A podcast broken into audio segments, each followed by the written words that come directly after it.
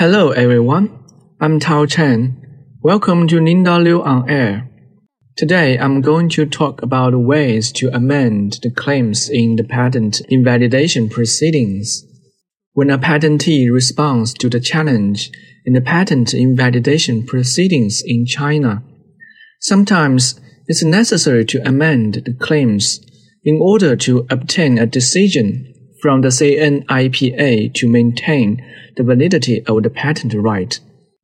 The patent examination guidelines specify the timing, principles, specific ways, etc. for amending claims in invalidation proceedings. Let's get through them item by item. Timing to amend the claims. The timing to amend the claims corresponds to two circumstances.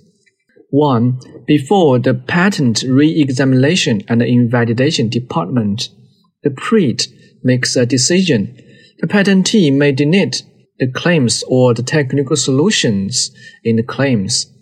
Two, the patentee may amend the claims by means other than deletion within the reply period only in the following three cases.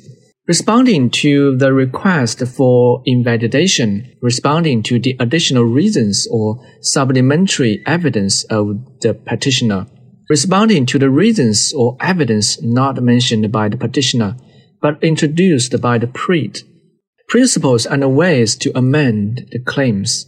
For invention or utility model patent, the amendment is limited to the claims, and the amendment principles are as follows.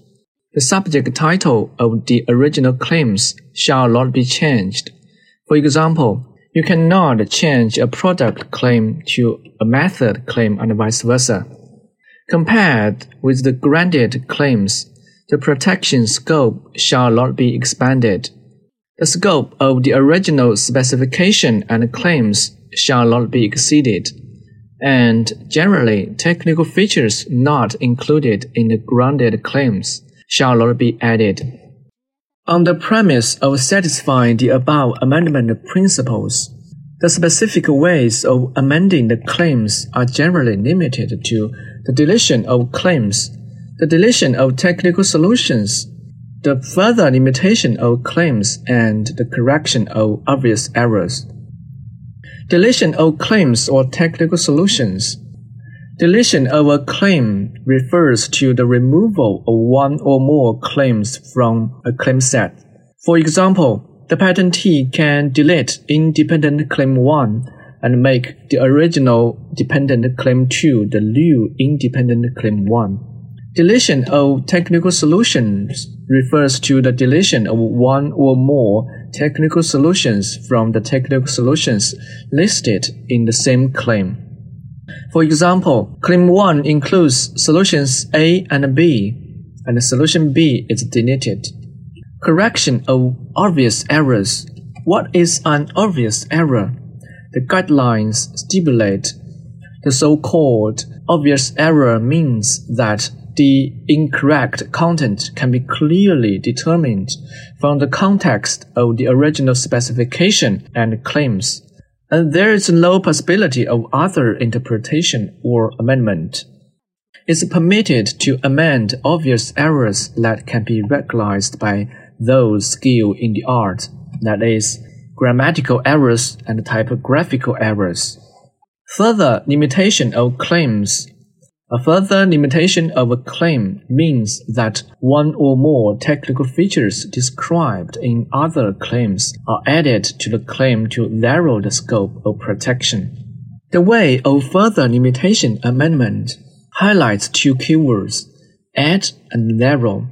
The way is to add new features to a claim, and the result is that the protection scope of the claim is narrowed. It includes the following three ways. A. Add one or more technical features from a claim to an independent claim. For example, Claim 2 includes features A, B, and C. When amended, feature A or features B and C are added to the independent claim 1. B. add technical features over multiple claims to an independent claim.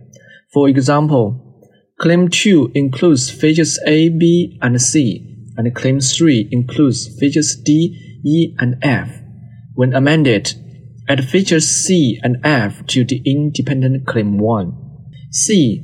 Further limit the dependent claims when the cited independent claim has been limited. Next, I would like to show the typical cases of amendments that do not meet the requirement of further limitation. A. After limiting the original independent claim, the original independent claim is still retained in the claim set. The CNIPA believes that after being further limited, the original independent claim becomes a new one, and the original one no longer exists and should not be retained. Therefore, this amendment is not allowed. B. Combine the technical features in the original claims to add one or more new claims. As this amendment does not further limit any of the original claims, it neither qualifies as adding features nor meets the requirement of further limitation. Therefore, this amendment is not allowed and should not be retained.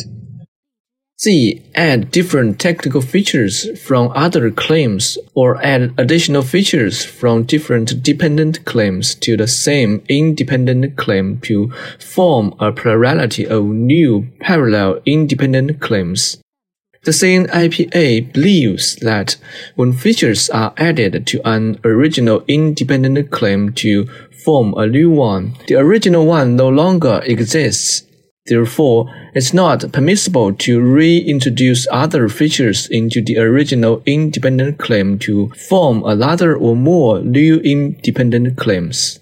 D only further limit the dependent claims where the independent claim is not further limited. Since the independent claim has not been amended, the overall protection scope of the claims has not been narrowed which does not meet the requirement of narrowing the scope of protection. So it does not belong to the amendment of further limitation and is not allowed. Comments the main purpose of amendment of claims in invalidation proceedings is to give the patentee an opportunity to amend the claims to maintain the patent right valid, rather than to give the opportunity to rearrange the claims.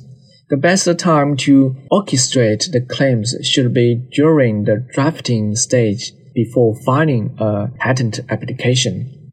In the patent invalidation proceedings, the patentee needs to weigh the pros and cons, give careful consideration to the amendment of the claims, and strictly meet the requirements of the examination guidelines on the ways of amending the claims so as to avoid falling into a disadvantageous situation due to the amended claims not being accepted.